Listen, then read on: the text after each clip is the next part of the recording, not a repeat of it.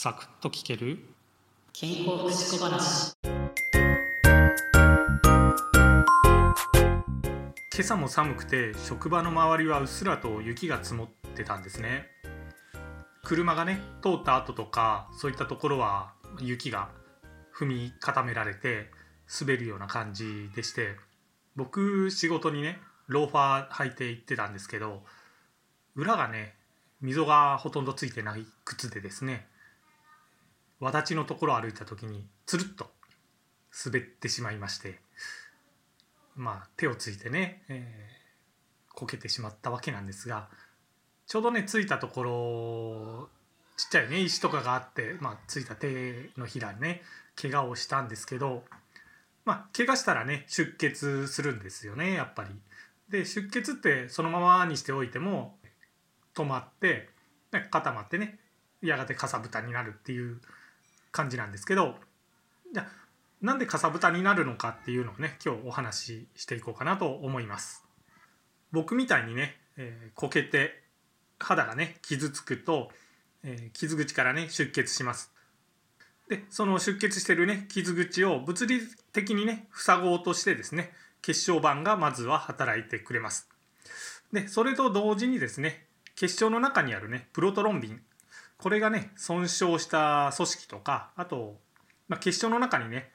トロンボプラスチンというものとかあとカルシウムイオンとかがあるんですけどこういったね血液陽子因子の働きによってトロンビンというものに変化します。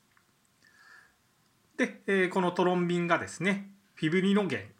ンを、えー、フィブリンというものにね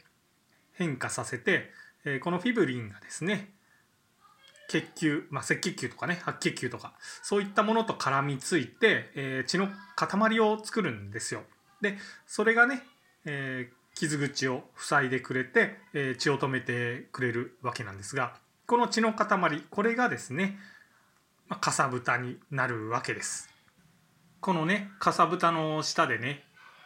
傷ついた皮膚が再生されていって、え、やがてね皮膚が出来上がるとまあ、かさぶたっていうのは自然と剥がれていくんですよ。まあ、その前にね自分で剥がしちゃったりっていうこともね、えー、あるんですけどね、まあ、なんか気になってねどうしてもカリカリとやってしまったりすることってあるんですけどねこういった感じでね外に出血した時っていうのはね、えー、まあ物理的に自然とかさぶた剥がれていくわけなんですがじゃあ内出血した場合ってねどうなのかというとね内出血した場合かさぶたがねこう自然と剥がれていくっていうことは、えー、なくてですねまあ、自然と剥がれてしまうとねちょっとそれが血栓とかなってしまったりして危ないじゃないですか。なので、えー、このかさぶたみたいなものをですね溶かす作用というものも体には備わっています。プラスミンというものによってフィブリンがね、え、溶解されるんです溶かされるんですよね。でこの溶かす作用のことをですね、えー、繊維素溶解というふうにね、えー、言っています。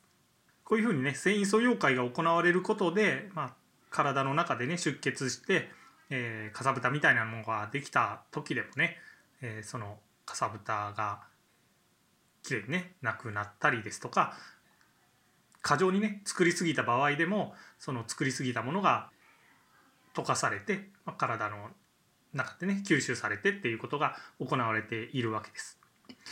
と僕たちの体ってね意外と、えー、いろんなところで内出血っていうのを繰り返しているそうですよ。なんですけどこの凝固とですね、えー、繊維素の溶解これのねバランスが取れてるので、まあ、大事には至っていないということなんですね。という感じでね、えー、今日は血液の凝固の話をしていったんですが、まあ、一番はね、えー、怪我をしないことですね。ちょっとね雪が降った時とかっていうのは滑りにくい靴で行かないといけないなっていうのを改めて今日感じました。今回もお聴きいただきありがとうございました。次回もお耳にかかりましょう。